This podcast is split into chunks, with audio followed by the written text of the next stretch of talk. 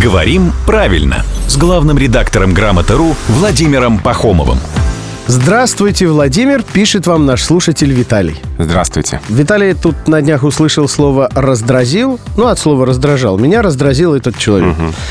И подумал, а, А чё вообще это? есть такое слово, нет? Раздразил.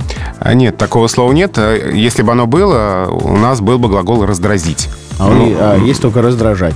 И еще есть «раздразнить», А, но это не, не об этом. Есть глагол «раздражать», есть глагол «раздражить». А от «раздражать» раздражал, он раздражал и раздражал меня, и, наконец, раздражил. М, Глаголы «раздражить» и «раздражать». О как. Но не «раздразить». Поэтому «раздражал» и «раздражил». В общем, старался и достиг желаемого.